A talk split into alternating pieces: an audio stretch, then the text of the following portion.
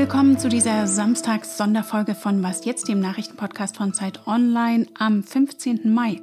Ich bin Rita Lauter und das ist Christian Lindner. Ich bin also CO2-neutral. Das und mehr vom selbstbewussten FDP-Chef in unserem Spezial mit Blick auf die Bundestagswahl.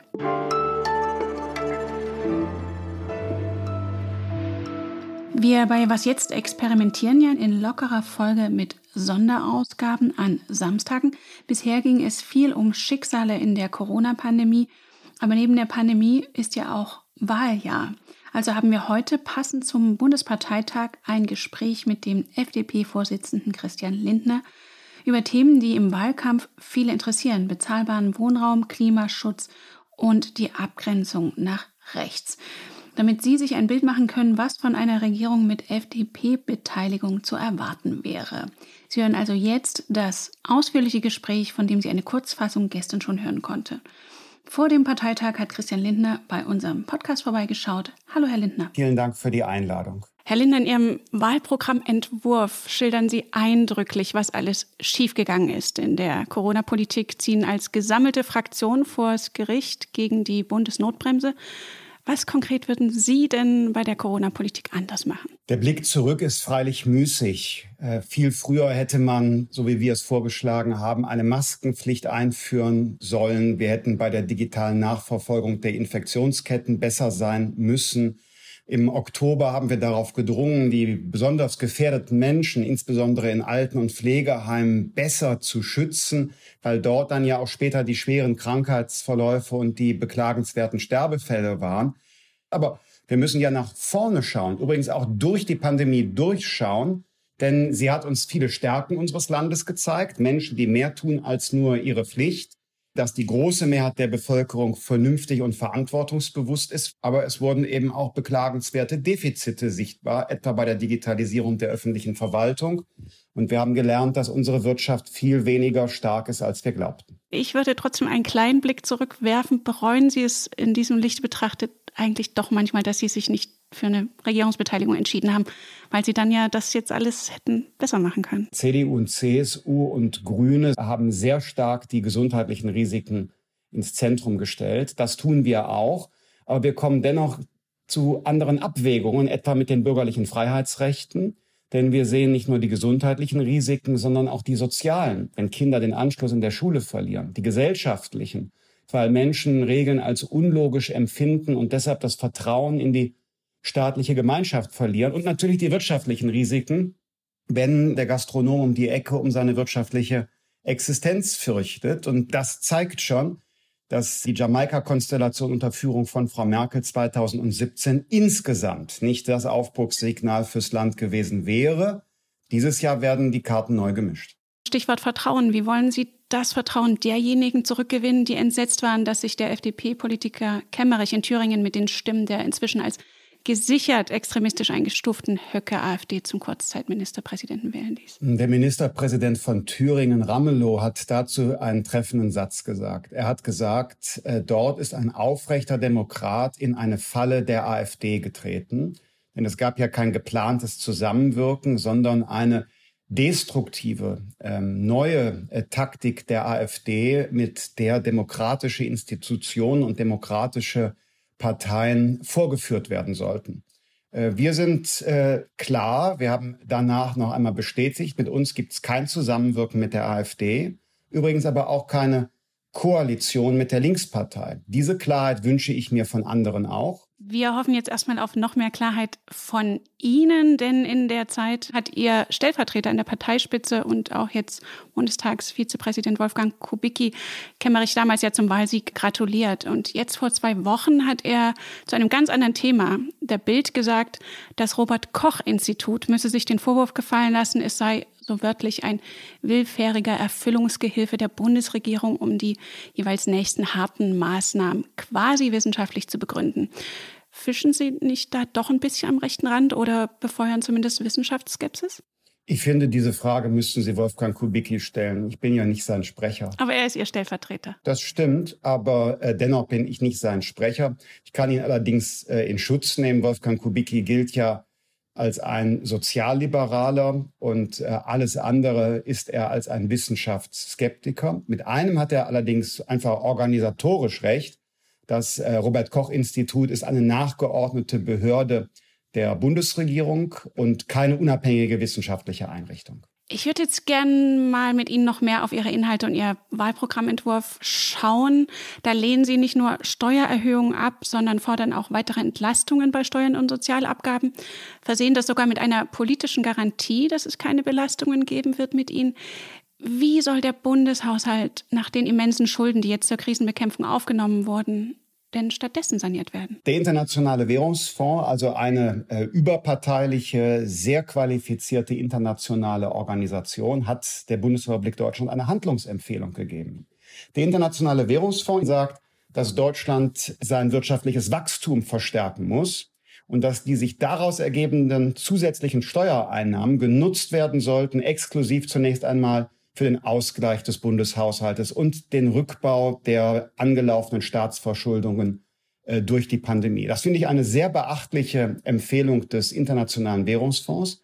An dieser orientieren wir uns auch. Und wenn man das wirtschaftliche Wachstum verstärken will, dann verbieten sich äh, Steuererhöhungen natürlich für die Familienbetriebe, für qualifizierte Fachkräfte dann empfiehlt sich eher, das Wachstum zu stabilisieren und zu verstärken durch gezielte steuerliche Entlastungen, die zu zusätzlichen privaten Investitionen, zum Beispiel in den Klimaschutz führen. Und an dieser politischen Garantie, dass Sie sich gegen weitere Belastungen stemmen, würden daran wieder Koalitionsverhandlungen platzen?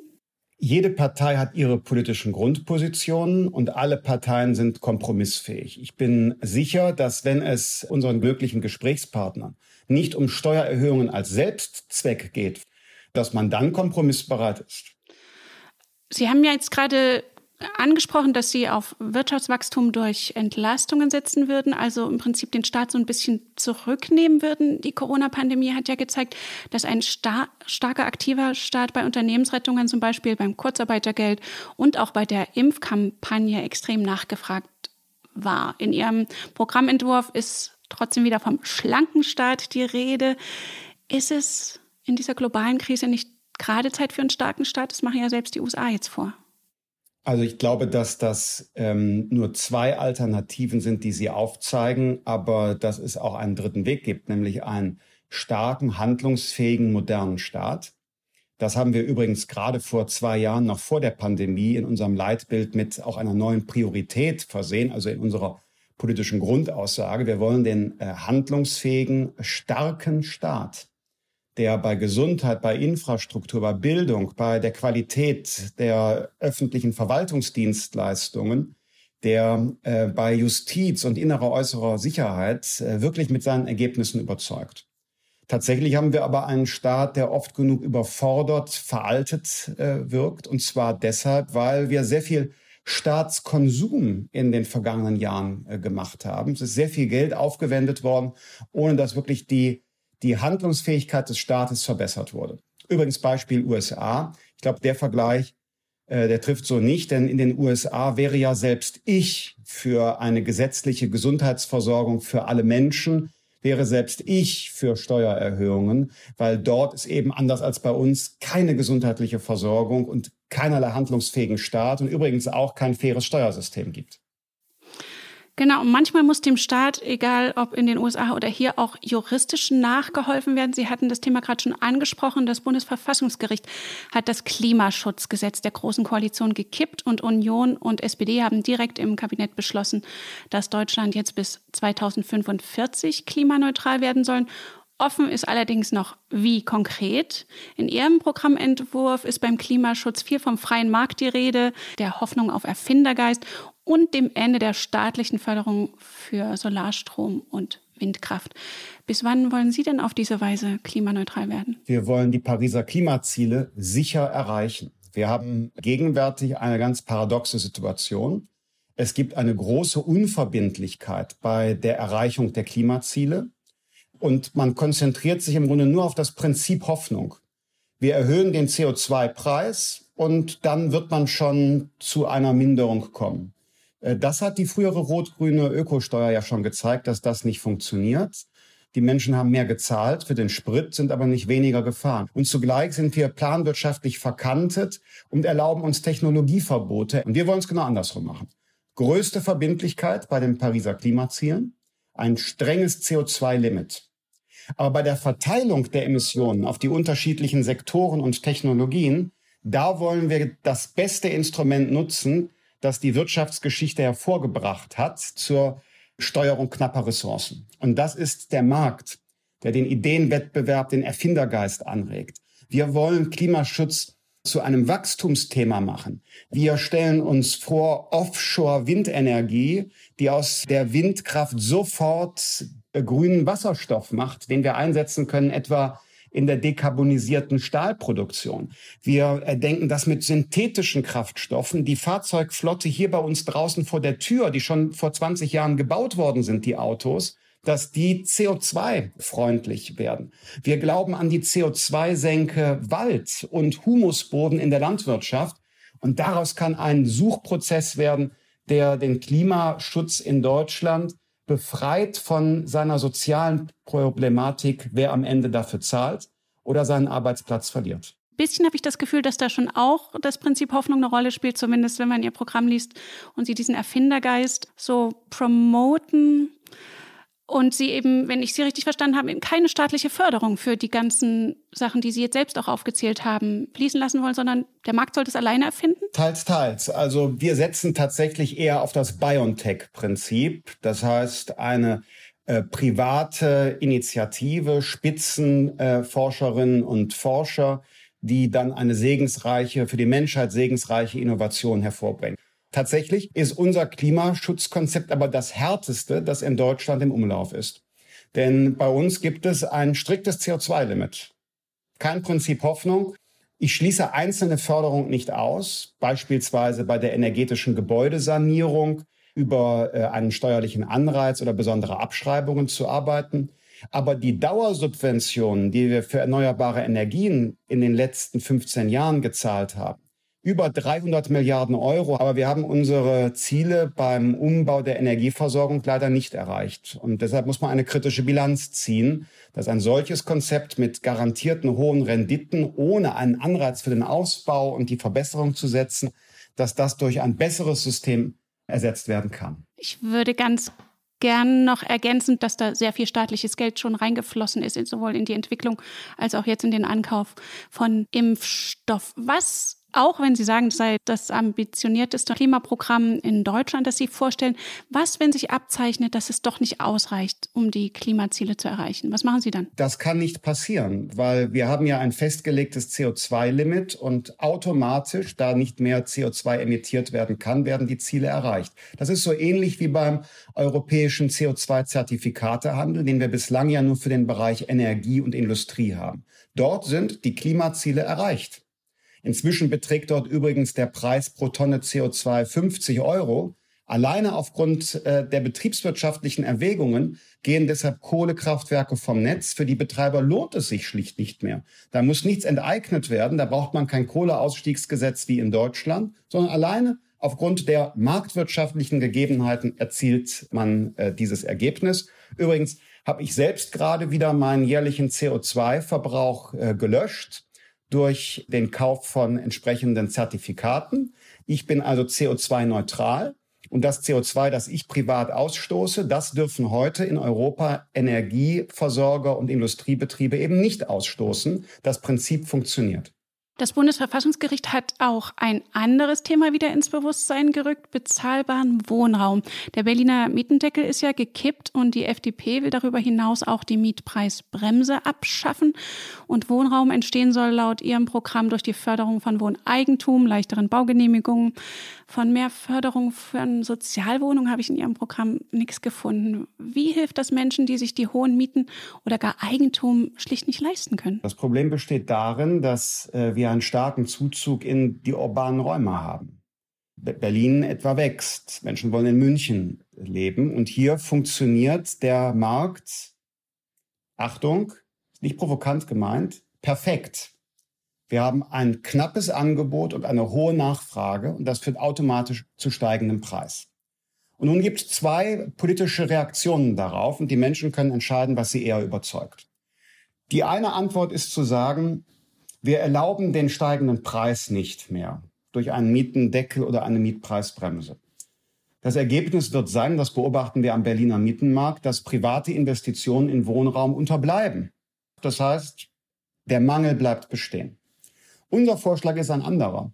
Wenn es sehr viel mehr Nachfrage für ein knappes Angebot gibt, dann erweitern wir doch einfach das Angebot. Sorgen wir doch dafür, dass schneller, mehr und günstiger gebaut werden kann. Das bedeutet, erstens müssen wir die Überstandards in den Bauordnungen so reduzieren, weil selbst genossenschaftliches Bauen einen hohen Quadratmeterpreis erfordert von über 10 Euro, weil wir so viele Standards haben, etwa hinsichtlich der energetischen äh, Vorgaben. Sorgen wir für schnelleren Ausbau von Dachgeschossen, Aufstockung von bisherigen Gebäuden, ein Kataster von nicht genutzten Flächen oder einfach die Ausweisung von Bauland. Hier am Standort Berlin könnte man fragen, warum nicht zumindest ein Teil des Tempelhofer Feldes genutzt wird für zusätzliche Wohnungen. Beschleunigen wir die Baugenehmigungen durch die Digitalisierung und geben wir einen Anreiz für mehr private Investitionen durch eine bessere Abschreibung, sodass sich der Mietwohnungsbau für den Investor schneller rentiert. Das wäre ein Programm, das privates Kapital mobilisiert für viele, viele tausend Wohnungen äh, in Deutschland. Also, ich verstehe Sie richtig, wenn Sie wieder auf Anreizsysteme und den Markt setzen, ist jetzt auch nicht so überraschend. Passt auch zu einem weiteren Thema. In Ihrem Programm machen Sie sich sehr stark für Minderheitenschutz, Gleichstellung und gegen Diskriminierung.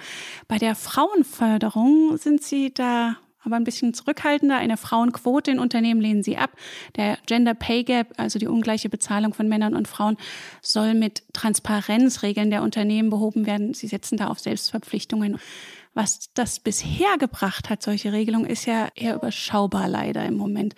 Was macht Sie optimistisch, dass sich das jetzt ändert? Ich sehe einen großen Nachholbedarf in der Wirtschaft. Ich sehe eigentlich nur noch Betriebe, die die Chancen von Diversity erkannt haben und die besondere Qualifikation insbesondere auch äh, von Frauen schätzen.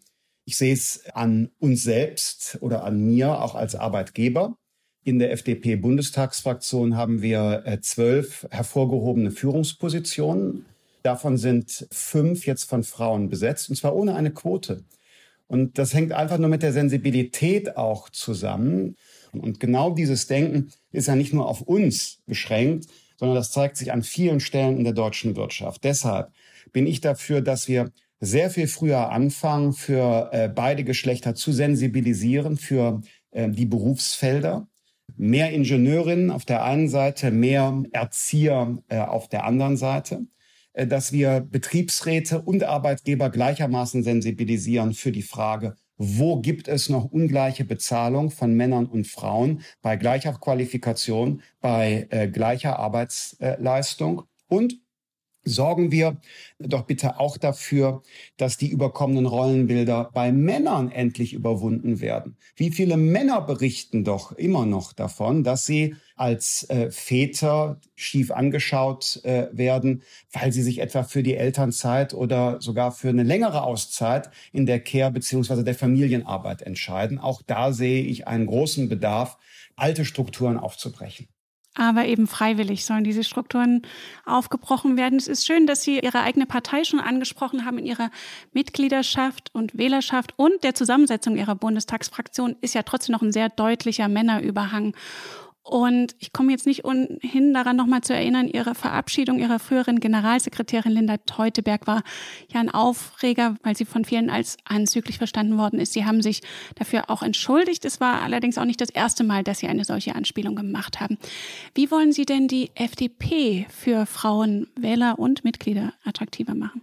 Wir haben gerade in Sachsen-Anhalt mit äh, Lydia Hüskens eine weibliche Spitzenkandidatin. Wir haben in Rheinland-Pfalz gerade einen männlichen Spitzenkandidaten durch eine Frau erfolgreich ersetzt. Dort ist Daniela Schmidt jetzt die neue Wirtschaftsministerin in Mainz. Also ich glaube, wir tun sehr viel. Und außerdem bin ich der Meinung, dass die FDP das attraktivste Programm für Frauen hat.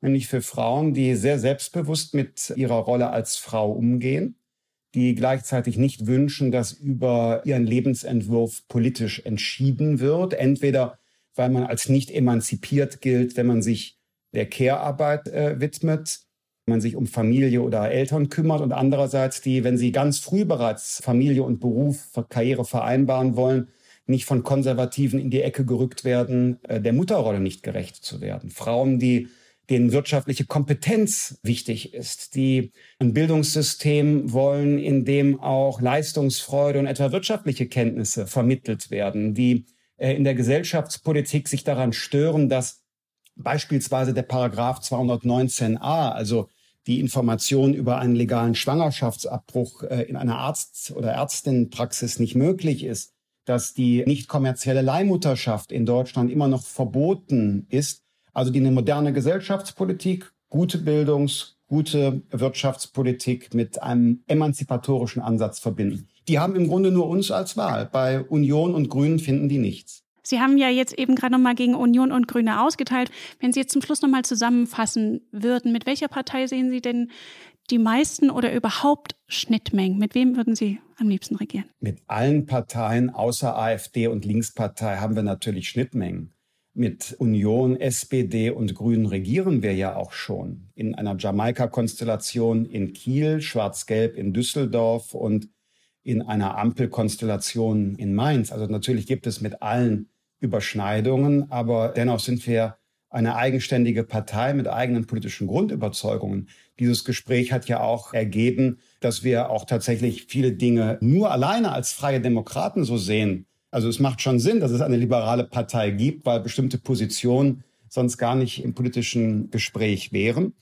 In der Sache muss man fraglos sagen, dass äh, trotz einer gewissen Ambitionslosigkeit die Union uns in vielen wirtschaftspolitischen Fragen näher steht. In den gesellschaftspolitischen Fragen, da haben wir dort eher eine Distanz. Grüne und SPD würden gewiss nicht widersprechen, wenn ich sage, dass die von ihren Grundüberzeugungen der Linkspartei näher stehen als der FDP. Die Grünen haben ja auch für sich die Führungsrolle nicht im bürgerlichen Lager beansprucht, sondern im linken Teil des Parteienspektrums. Vielen Dank für das Gespräch. Danke Ihnen, Frau Lauter. Und das war eine weitere Samstags-Sonderfolge von Was jetzt? Wir sind gespannt auf Ihr Feedback an wasjetzt.zeit.de und wir haben natürlich auch Sonderfolgen mit Politikerinnen und Politikern anderer Parteien in Planung, damit Sie vor der Bundestagswahl wissen, wer eigentlich wofür steht. Ich bin Rita Lauter und wünsche Ihnen ein schönes Wochenende.